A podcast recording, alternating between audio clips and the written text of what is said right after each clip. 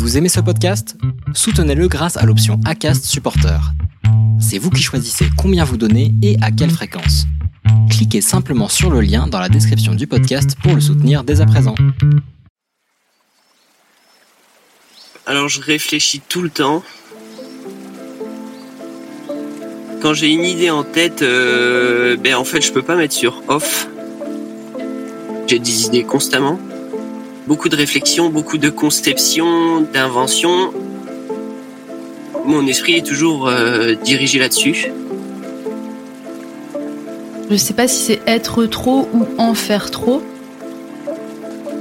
Il y a des choses qui sortent plus facilement du bruit de fond et dont on fait plus attention et on l'aura remarqué alors que les autres ne l'auront pas remarqué. L'hypersensibilité aussi, je l'ai par l'intuition, par le feeling quand je parle avec les gens. Je fais tellement attention à comment vont être reçues mes paroles et mes émotions. Cerner un petit peu les, les gens, comment ils fonctionnent. euh, Pouvoir euh, sentir des choses euh, que les gens ne perçoivent pas tout de suite. J'ai l'impression d'avoir une troisième oreille quelque part. Je pourrais rajouter aussi euh, la notion de décalage et de passion, qui peut être hyper soudaine et puis euh, s'estomper peu à peu. Je bondis de semi-passion en semi-passion. J'ai du mal à être en phase avec des personnes qui n'ont pas cette curiosité, au-delà de dire ok, c'est comme ça.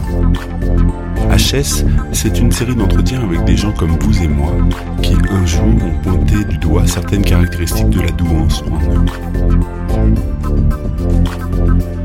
Se savoir comme tel, à quoi bon sous cette facette, est-ce suffisant? Faut-il se faire tester au risque de perdre d'illusoires illusions?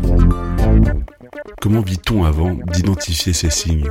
Que se passe-t-il quand on a franchi le pas de passer le test qui prouverait qu'on est un haut potentiel? Et que vit-on une fois qu'on sait qu'on l'est ou pas? Si je trouve pas de sens dans ce qu'on me demande, dans ce que je veux faire, eh ben je le fais pas. C'est euh, une attention aux détails et un besoin de comprendre tout, tout le temps. Je me rends compte que je suis en train de te parler d'un sujet qui me touche comme la chair de poule. Les hypersensibles, c'est des vrais chats. On a les moustaches, on a le gros dos, on vient faire des câlins quand on a envie d'avoir des câlins, on griffe quand on nous fait chier, quand on veut des croquettes, on fait des petits bisous, on ronronne, ça fait du bien. Et on ressent tout.